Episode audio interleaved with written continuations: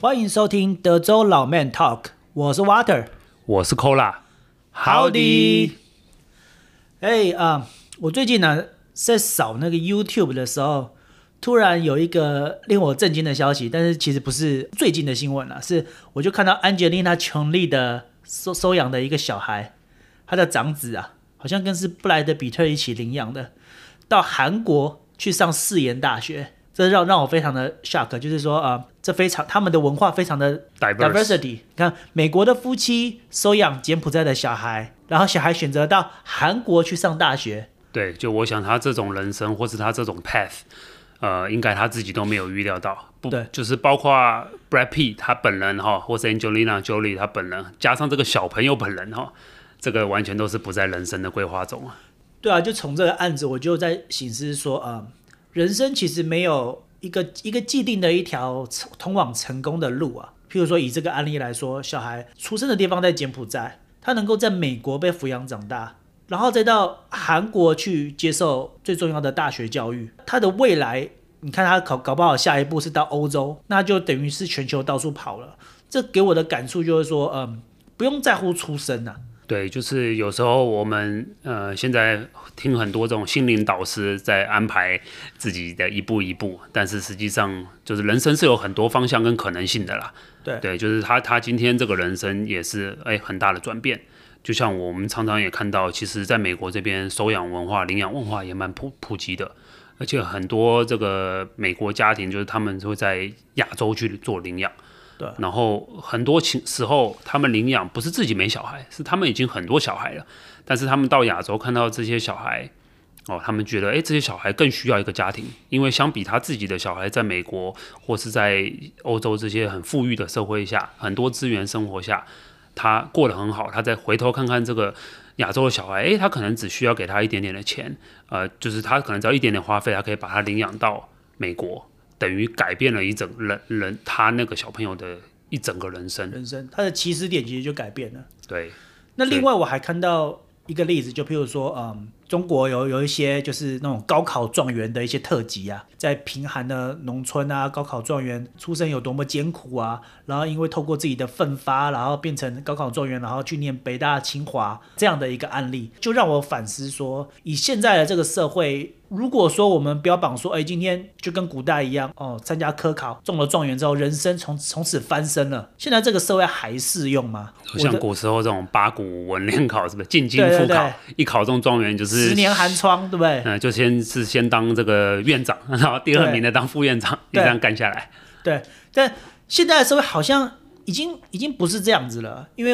呃，我。新闻上就常常看到说，有很多高学历的呃硕士博士，他们其实非常的学识渊博，可是，在社会上却很难找到一个符合他们志向的一个工作。所以，我们今天就直接切入主题。我们今天要跟各位听众讨论的是，Cola 跟我在台湾跟美国都各有经验嘛，所以我们就可以跟各位听众就台美。好，我们以一个文文科生的一个角度跟大家做进行做一个讨论。那首先呢，我自己会觉得说，选校选专业，它其实不是一个直接做选择，不是一就是二的一个过程。如果说各位家长啊，各位年轻的听众们，我们把选校选专业这一个的维度，把它直接拉高，我们应该透过这个过程呢，去更认识自己，面对自己，好，让自己具备独立思考。哦，对自己负责的一个态度，因为我们今天面临的是自己未来的一个人生做选择，而不是过去在国中、高中，甚至国小，父母帮我们准备了一个环境，好，不管是资源充沛的还是资源不充沛的，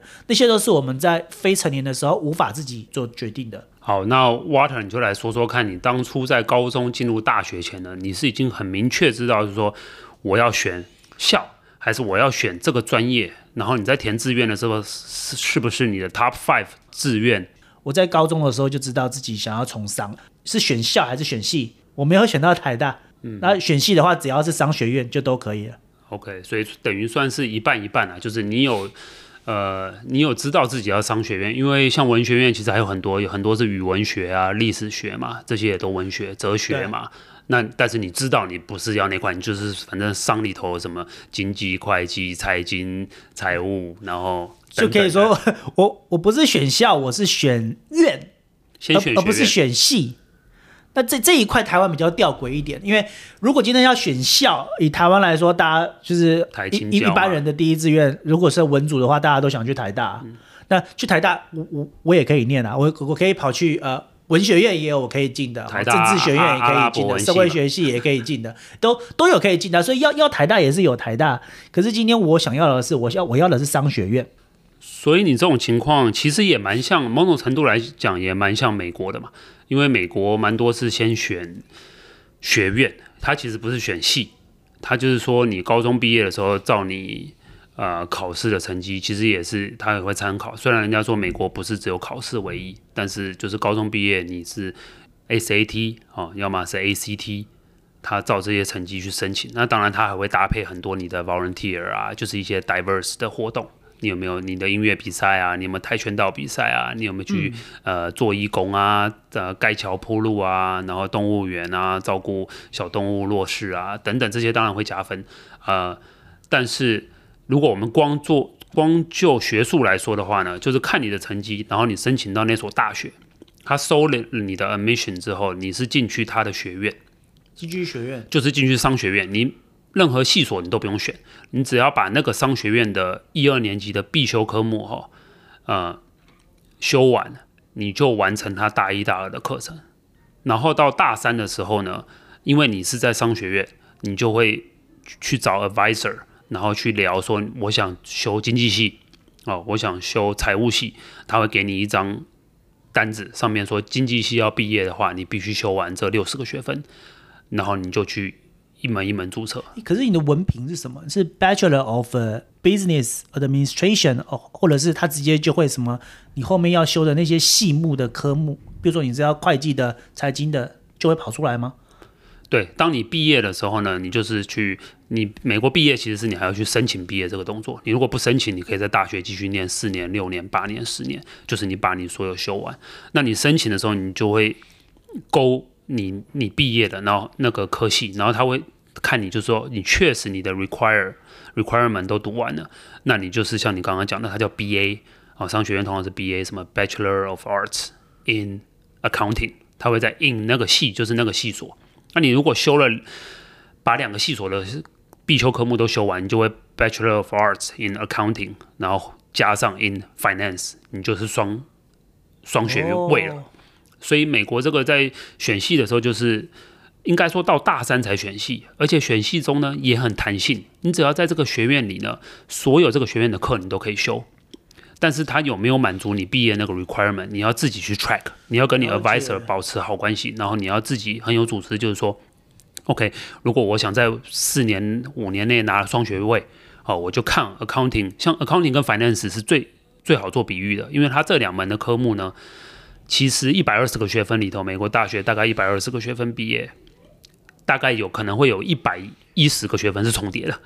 只有最后的三四门课不同，就是 level four hundred 的，就是通常大四的课。所以你同一个学院其实要各种不同的 major，其实是可以 leverage 你的 base 是一样的，你只要再加几门课就会多了嘛。对，我不知道你在台湾是这样吗？就是说你在台湾，你如果要修第二个学学位，就是。同个学院学院呢，我现在先不说什么会计去读生物系了，先说就是商学院里头，啊、你有没有办法读两个学位或者三个？然后你如果有的话，你要怎么样申请？这些你知清楚吗？这个是很好的问题啊。我们今天假设学校你要双主修的话，你要提出申请，然后双主修还有要求你在你本科系里面，你的成绩要达多少，你的排名要多少，你才可以去申请。那如果是这个叫双主修，还有一种叫辅系。辅系的话，它的门槛比较低一点，可是它还是有 minima 的一个成绩要求，所以它并不是那么简单的。更何况是说你要转系，我们连学院里面到另外一个都要靠转系，转系还要排名要很前面才可有办法做到。哦，你刚刚说辅系应该就是算 minor 嘛？对，就是说你主修一个，然后再再复修一个，对，有点像音乐什么主修钢琴，副修长笛这样。如果说高中生刚入大学，可能还不知道说自己的兴趣跟专业在哪里，那要怎么样做一个建立一个完整的系统，让他知道说他即将要面对的未来，其实不是只是一个选校选系，他还是一个选环境，其实甚至影响到未来二三十年的人生。那如果今天选了一条路，有些人可能会跳入一个你知道受限的一个循环。他会觉得说，哦，我今天大学四年选了一个我不喜欢的系，非常痛苦的。过了四年之后，发现，在工作上他因为没有兴趣，所以他学的并不是很好。去工作的时候也比较难拿自己的学历去面试的时候也也没办法面试好，整个人生陷入另外一个循环。那他可能就说，哦，那我是不是要重考大学，还是要转系？可是今天我们要跟大家分享的观念是，其实从一开始进大学，他就不是说你今天进了这个学院就只能待在这的，因为我们如果把维度拉高的话，其实大学毕业还有研究所，研究所毕业还有博士，当然不是说一定要一直往上念。那在国内念还是在国外念，这是一个 budget 的问题。没错，可是这个 budget 是有办法在大学四年内，或者是借贷的方式去取得这些资源的。那这些全部都是一个呃，出社会以后需要了解的一个资源配置跟长远规划的。所以这个节目我是想要让大家知道说，如果我们把维度拉高一点，让年轻的同学知道，在社会上需要的是哪一些人才，要什么样的职业适合他的兴趣，要怎么样呃，他可能符合他的人生目标，自我实现，这才是一个很很重要的一个观念呢、对，那很多年轻人可能就会问啊，就会问说。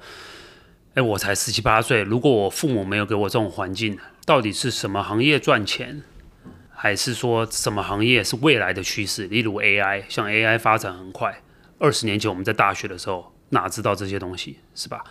那当然，如果有有父母平常提供这些环境让你了解很好，那很多年轻人可能是第一个父母本身也很忙，或是第二个父母他不是在这些产业，他可能也没有这些资讯啊。哦假设我们说比较，如如果是传统传统家庭，他们是务农的，他们可能不了解现在呃外面哦会计或是科技方面的东西，那他们这些年轻人就很难去有这些 resource 了解到说，哎，他应该怎么选的。那今天如果就台湾的角度好了，那我我们今天就把它做一个假设，今天假设呃我们是一个呃一般家庭环境成长的小孩，父母方面有没有资源，等下再说哦。然后，但是今天通过这个考试，我们今天要申请大学。那如果今天是我的话，再来一次，我我会怎么处理？好，首先第一个，身为一个高中生，我要选大学院校，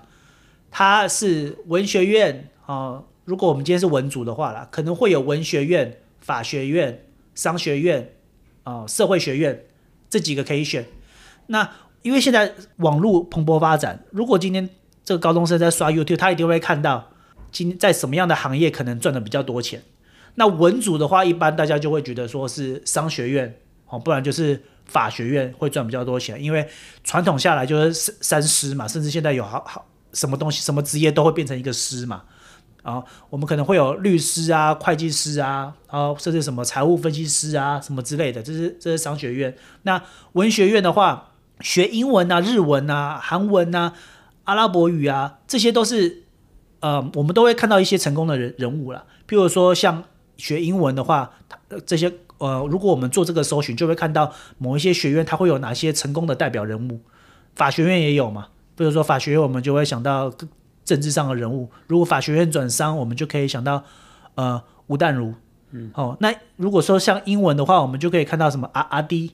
许巍老师啊，许巍 许巍老师啊，或者是看或者是呃我们在念大学的时候，蛋白质女孩王文华。哦，她怎么样转到到美国再念个 MBA？那个时候也还还蛮夯的啊。嗯，那我们可以第一个先查哪个行业也许比较赚钱，有哪一些名人当做我们的 role model，我们就可以设立一个目标在那里。我今天学什么东西，那可能他会有一个什么样的成功的典范在那里，我是不是就可以开始试想，如果往这条路走，对方的经历经过哪些？所以我我就会去查。哦，我们去查吴淡如的经历。哦，我们去查王文华的经历，哦，我们去查阿滴的经历，他们是怎么样走向他们目前为什么台面上的人物是怎么样迈向成功的？所以我会建议说，先去查一些呃可以当成典范的，然后再一个一个把它琢磨下去，然后再来分析说，先不要考虑赚不赚钱，因为三百六十五行每一行如果做到极致，都不会有生活上的顾虑了。所以说，研究透过人家的履历。然后来确认说自己的兴趣有没有做这些东西，会不会有有兴趣，有办法执行下去？对，那我们刚刚那样讲的话，好像可能会让某些人认为说，哎，好像我们是只查以赚钱为目的的系。那其实也不是这样，就是说，你觉得就是说，在一个十七八岁或是大学大一大二，他还可以转系的路路上，你觉得他应该是往往自己兴趣去导向比较多，还是你觉得他应该是呃，确实是说看到这个毕业后这个工作比较稳定，收入比较稳定为为主导？对啊，这这一方面就是说，我觉得我觉得赚钱的话，今天不管是哪一个都有办法赚钱的。我们今天念文学院，念英文的就有好多个好多个可能性啊。念韩文的，其实念语文的就有一个优势，就是说它不只是中文，还有另外一个国家的一个语言，那它是不是就可以串联另外一个国家的资源跟华华语文化？嗯，那它只要在一个另外一个 major 或另外一个 minor，它是不是就可以跟产业做结合？没错。譬如说，我他今天再加一个商去念个 MBA，或者是根本不用再额外念个硕士，他在大学的时候直接修一个会计，修一个气管，他也可以跳到顾问业，也可以也也可以跳到事务所，都可以。但是他还多了一个语文的能力。对，没错，这就是像你刚刚说的，你其实各行科系，你只要做到专精，专精，对，对你肯定都是有可以有一个挺稳定，然后不错呃工作，然后给你一份就是。你可以呃怎么讲匹配你生活，或是让你生活品质有一定的质量的工作。那我就直接讲，因为我刚刚其实有点不太敢说啦。其实就是如果是选系的话，文组哈，我的理解是没差啦。嗯，你今天是文文文学院、社会学院哪一个学院，其实都没有差。我唯一的差别是台湾要转系太难了。哦。可是今天如果不在乎那个文凭有写什么 major minor 的话。就自学啊，没有什么东西是自己学不起来的。嗯哼，商嘛，那最难的是语文，语文需要长期的培养。可是其他的东西都是可以自学的，所以呃，所以我会鼓励大家啦，你主修的那个系要是自己有兴趣，能够有办法念四年的，选校你要选到，可能要根据，因为有公校跟私校，它的 budget 不一样，每个人家庭环境不一样，选一个能够负担的哦。公校其实是。比较不用花钱，所以投入以一个财务的观念来讲，我们今天如果不念私校，念公校，就算不是名列前茅的公校也无所谓，因为以现在的世道就我来看，大学它不是最后的终点。台湾找工作还蛮多，一定要研究所的嘛。那研究所如果说我们出来社会工作几年，你你存到个一百万，再借一点钱，其实国外就可以留学了。我自己就是这样子。好，我自己就是有跟亲戚朋友啊借贷兜一兜啊，就有钱出去留学啦。留学之后，你就可以选你要做什么啦。没错，我们你扣除就是说家境很好或富二代，就是一定可以出国留学。还另外一个很大族群都是像你刚刚说的，就是呃自己读书，然后自己也觉得该去国外读个硕士回来。增广见闻，充实自己，顺便练一下语言。那这些蛮大的族群都是家里拿一点钱，或是政府青年学贷借一点，然后那第第他国就是第第三方国申请一个奖学金，一部分可以减免一些，而而完成的。它并不是一个天文数字，但是它也不是，它虽然不是很小的数字，但它没有到天文数字，说好几亿，对不对？对，你可能是一两百万，你可能就是需要一两年时间去打拼，但是但是是可以达成的一个短期目标。所以另外一个面向就是选校还是选系，我们可以考虑先去整个流程上了。刚刚我刚刚我提到，先去查一下网络上的资源，好，自己先有一个概念。再来就是询问家里的长辈嘛。那刚刚的假设是长长辈如果没有什么其他特别的意见的话，那我们还可以询问什么？学校老师，因为老师也有也有也有亲朋好友嘛，他们可能找到一些资源跟你分享。可是。找老师不是说不是直接问说，哎，请问我该念什么？这个问题太大，这应该要问你自己。所以才会第一点先去网络上去搜寻，把你觉得有兴趣的，好，或是有疑问的，为什么这个人可以做到这，把它条列下来，拿着你的问题的单子再去问长辈，或是或是老师，或者是到某间公司看到那个，譬如说到银行，哦，你就抽个号码牌。哦，然后过去就可以问柜柜台的柜台的那个呃哥哥姐姐，你抽了号码牌，你就像就是坐在那边就问他说：“哎，请问你在银行工作的感想是什么？哎，你是怎么有办法引导这个职位的？这也是一个方式啊。”对你那个就蛮像美国美国这边很普通的叫做 mentorship，对，对你生活周周遭有经验的人都可以是你的 mentors，对啊，对啊，而且这些都是免费的 advice，为什么不去利用呢？对啊，要买买一杯珍嗯珍珠奶茶，嗯，哦，其实蛮多大学生在做珍珠奶，就就是去去打个工嘛，嗯、那也就。常常买饮料就就跟人家聊啊，聊了以后他就会可以跟人家分享说，那求学阶段大学该做怎么做选择，所以随时随地任何人都可以去都可以去询问。当你询问到一定的程度的时候，自己就刚刚我刚刚觉得说，透过这个过程，我们要自我独立、自我思考，要要培养这个能力是很重要的。如果透过这个过程中自我认知，然后建立自己的价值观，然后知道自己的天赋在哪里的话。那我们就可以有一个呃归纳总结，好，那我可能适合什么样的科系？那在知道这个什么样的科系，比如说我今天适合呃学学学气学商好了，那我再来就是我我们是我住在国外，还是住在还是住在台湾，还是住在哪一个城市？那有哪一些学校离我们离住的地方比较近的？还是你就是想要住校？哦，还是因为住校跟外面租房子都会有额外花费嘛？所以这一部分资金源的部分，就可能每个家庭的状况不一样，是不是要跟家里讨论一下，要怎么样才能够 afford 这样的一个一个环境？嗯，那刚刚还说到你这个选选系的部分哦，现在据我所知也不是现在，就我们在读书的也的时候也有这情况，就很多是新兴的科系，好像一些台湾我知道一些技职院校有什么，也不叫打电动，那个叫什么游戏设计系，这种这种东西就是说。呃，现代的现在大学可能又有一些很新兴的系，这种新新兴的系就可能说你问前辈，他可能不清楚，然后你你社会上能找到的资源，从事这些的人可能也很小，就是 niche market，对，你找到这些资资源很少。那年轻人可能会说，诶，我有兴趣啊，我想做啊。像以前最多我也蛮听过，我们那个年代很多什么观光系啊，就是说培养将来当导游的啊。嗯等等的，好像我们刚刚之前提到主流的工作都都很 OK 嘛，就是说，会计师从一百年前 有会计师到一百年后还会有会计师，这个资源很好找。那对于少一点这种资源的这些系所，他们该怎么选择呢？我我觉得是这样子啊，如果是选那些系所的话，我自己就有认识人念观光系啊，嗯，那后来可能出来是做保险业的，后来也有可能是做。贸贸易业，因为台湾主流就是你在贸易业容易找到工作嘛，嗯、或者是制造业啊，嗯、可能是往 sales 的。因为如果是做观光旅游的话，呃，其实自己是可以当老板的，因为其实可以开旅游中介的，没错。所以他这个系所是具备当这个产业可以往这个产业的发展，然后他可以训练的人格特质，在一个系所的培育下，其实讲话啊，然后规划行程啊，这些都是非常训练有素的一个一个技能，所以。但是当初如果是传统的概念要填分数的话，坦白说，这类的分数可能稍微偏低了一点。嗯哼。可是各位不需要说哦，今天我如果按照分数低，我因为还没有思考完整，我就按照分数这样排下来，而念的某些比较呃不是这么大众，大家能够体验到是赚比较多钱的那些科技，其实我觉得无伤大雅。因为我刚刚讲了，我的观念是只要是文组的，全部都是可以换的，都是可以洗牌的。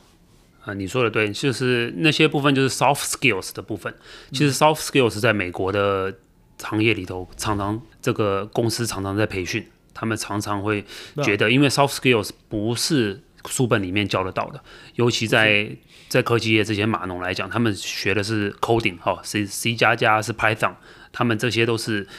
零跟一的东西，所以他们常常在公司里面也会常常。训练他们就是说，像你像你刚刚说，诶，我可能读观光系，说虽然不一定做导游，但是我培养了很多我跟人人沟通的技巧，或者我怎么样破冰，或者我怎么样跟人家很快拉近距离。那这些如果我去做贸易程度，可能还帮我是加分的。对，所以说我在整个再重新再再归再归纳一遍啊，就是说我们现在在选校选系的时候。如果知道自己喜欢什么，因为透过刚刚网络，然后问过家人，你知道，然后对自己有体认之后，你大概会知道说，我想要先填商，还是先填文学院，然后我喜欢哪一个 location 的学校，甚至做了 onsite 的那个 visit，我去看了那个学校，我还蛮喜欢的，你就会介入自己的一个优先顺序，你就就这样去填顺序，然后去把那个申请表，把它志愿表，把它交出去，最后落选到哪一个学校哪一个系所的时候呢，当然如果是好，如果是自己认同的或是开心的，是一个好的。但是如果是自己觉得哎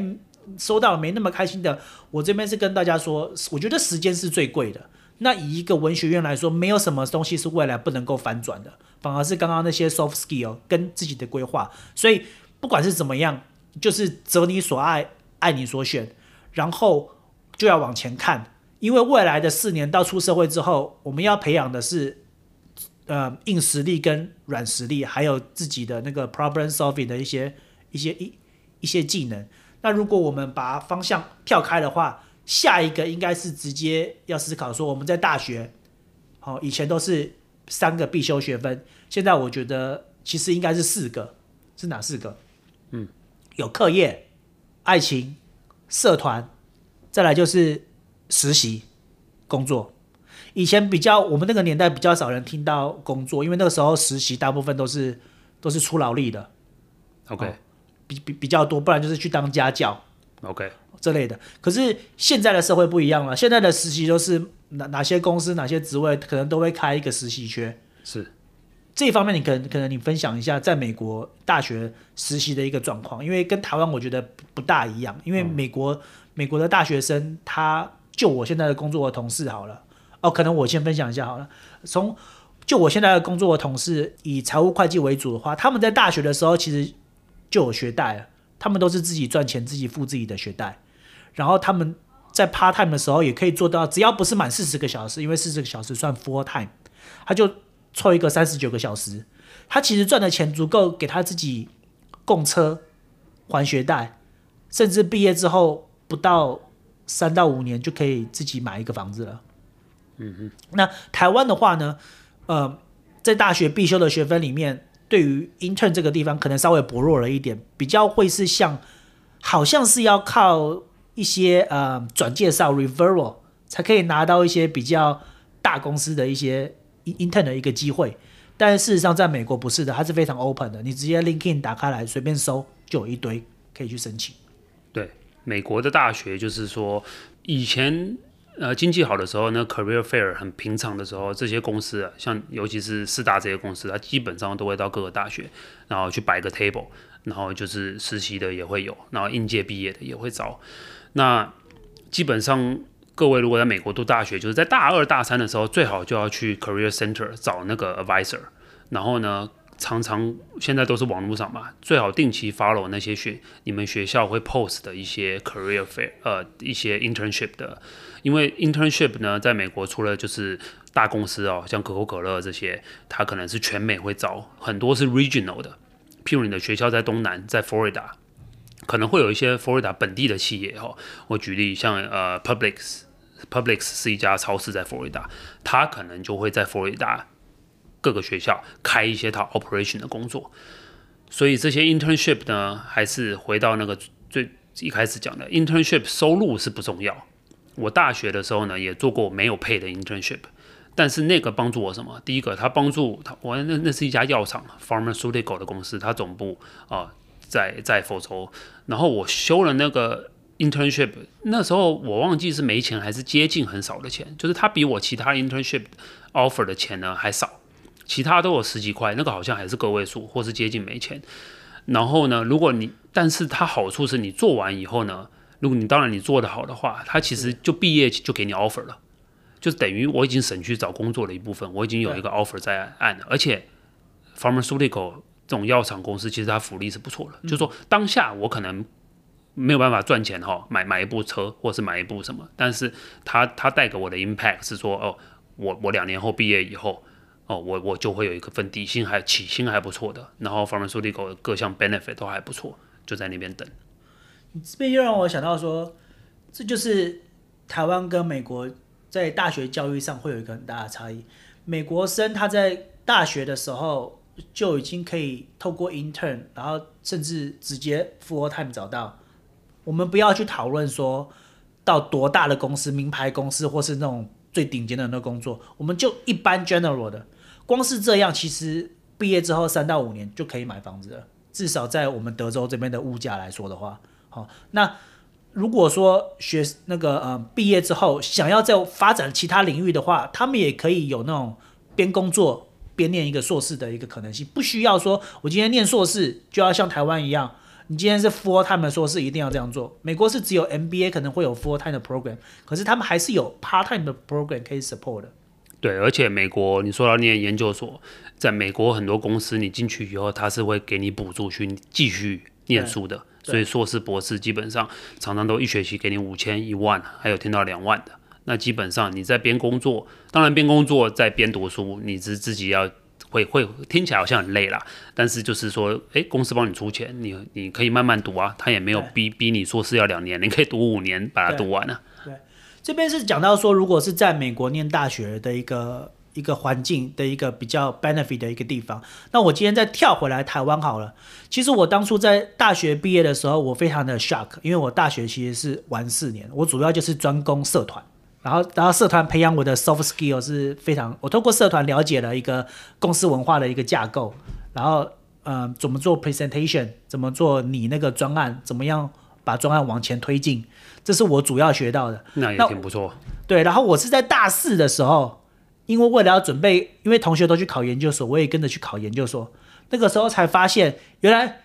补习一年就把大学四年主要要修的什么经济啊、统计啊、财务啊，马上就直接修起来，那个功力直接就倍增了。当然不是鼓励大家这样做，这样做是不好的。因为我到大四的时候才发现，我同学的履历上，哦，这边就是一个用结果论来看的。我们先看到大四的时候，好的同学的履历。可能会出现什么样子？那因为我在台湾已经当过是已经是一个 hiring manager 面试主管了，所以我也看过蛮多，不管是大学还是研究生的履历。那我这边就跟大家说一下比较好的商学院的学生，他的履历会是长成什么样子？他可能是呃，其实不用管是哪间大学毕业的，因为我在看履历的时候，呃，哪哪一间大学毕业的，其实会有一点影响，但是不是重点。我要看的是他除了那个学历以外。他还有什么东西？不然大家直接看学历选就好了嘛。没错，对，我要看到的是，因为我自己在玩社团，所以我我要看的是他有没有社团经验。如果为什么这是必修学分？如果是在大学的时候他没有玩社团的经验，就代表他跟人沟通的那些技能可能会稍微弱一点。至少我是这样做判断的。好，那有没有社团？再来，他有没有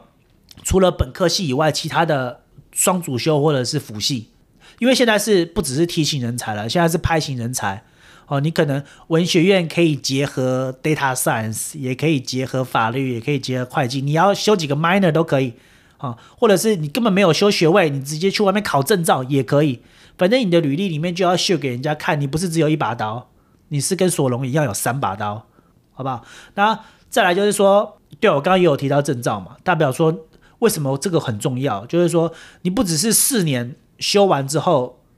代表你一个努力的过程。考证照是还需要自己独自面对，甚至拿其他的呃时间去一关一关克服的。所以你考的证照是不是是不是大证照？小证照的话，我们如果有考过就知道，都是那那个都是一个礼拜就可以搞定的事情。所以嗯、要往大一点的证照，或者是国家级的考试去去把它做一个完成这样子。那另外一个重点是履历上有没有实习啊？实习的过程是非常重要，尤其是第一份工作在找的时候，你之前有没有实习是非常重要的，因为这个实习的经验代表你有 interview 的经验，你有自我呃，你叫自我了解的一个经验，因为你如果没有自我了解，你就没办法跟人家做 interview，然后再来你实习的时候，你可能会比较知道基本上班族他的一个习性，不是说要随波逐流，而是他你就可以社会上的礼节懂得进退。哦，一开始公司如果害了你的话，有实习经验的人可能比较好带，会有这样的一些一些一些观念存在了。对，所以听你总结一下你刚刚说的那几点，我听起来就是都是你看的人才，都是希望他不是只会读书，就是他只会他那个他那个领域的东西。你希望他看到说，诶，他除了自己领域那块，他有去探索什么更多可以增加自己能力的，还有包括他跟。因为在工作上，我们都知道最大的就是跟客户或是跟自自己内部沟通，沟通常常出现问题。所以你几乎你前三点举的都是很在乎他，他社团就是他的沟通 skill，soft skills，他有没有办法团结一个团队，哦，或是跟团队不同人相处？因为一个团队一定是有各种这个叫做加 A B C D 不同性格的人，他们有没有办法跟不同性格的人都相处的很好？对啊，因为因为其实我说白了，我刚刚说我看履历的时候，只要是文组的，我我不在乎是哪个学校的，好，就是说大学出来，其实你问他自己的专业，其实他也答不出所以然。很多这个这个很常，就算你是台大毕业，蛮多也都是这样子问，一问三不知啊。所以说他今天来应征这份工作，我们就要确定的是他知不知道他自己的目标。那我刚刚还遗漏一点，履历上常看到，呃，来来来面试的啦，多译可能会考一下，然后因为证英文实力。日语检定我也常看到，哦，一级的、二级的，哦，多译的大概应该我看到的履历都是九百分以上，我没有看到八百分的，啊，但是跟各位说一下，我大学毕业的时候我的多一才五百五。啊，所以完完全不用担心，我是五百五，那些我，所以没错，就是要继继续努力，就是人家要看到你有一直在进步啦。你你二十二岁考五百五没关系，你出社会工作三年，对不对？然后五年后你可能在一个外企跟外国人打交道，你增加了你这个英文日语的实力，这才是相信主管想要看到的。好，那呃，我们今天这个节目呢，选校选专业，好，我们把这个维度整个拉高。跟这边在这边做一些一个 summary。第一个，我们会觉得说，不要以赚钱为目的。虽然赚钱可能是要评估一下，但是在大学以赚钱为目的选校系的话，它的实质效用可能不大。因为只要是以文组来说的话，其实是没有差别的。好，刚刚我透过履履历的例子来跟大家做一个已经做个说明了。然后第二点，透过选校的一个环境下呢。可能要评估一下，在未来你的课业、社团、爱情、工作要怎么样做一个有有一个比较好的规划。当然，我这边不应该说爱情了，因为爱情来的时候总是突然的。对，第三点我们要提醒大家的是，行行出状元哦，永远不要为自己设限。一旦你发现你的兴趣改变了，或者是呃对什么东西比较有，永远不要呃降低自己对事情的好奇心呐、啊。好，因为未来出社会一技之长绝对是不够的。我们现在是拍型人才，所以永远不要设限。那这边就希望各位能够呃择你所爱，爱你所选，未来的路上平平安安，展翅飞翔。希望今天的节目对您有所帮助。对于德州生活以及我们的话题有兴趣的听众，欢迎到 IG 与我们互动，搜寻德州老 man talk，也可以 email 我们 contact。texaslaoman@gmail.com。若您喜欢我们的节目，也请记得于 Apple Podcasts 以及 Spotify 给予五星好评、订阅、分享、开启小铃铛，这样就不会错过我们最新的节目更新哦。您的收听就是我们持续的动力。我们下期见，拜拜。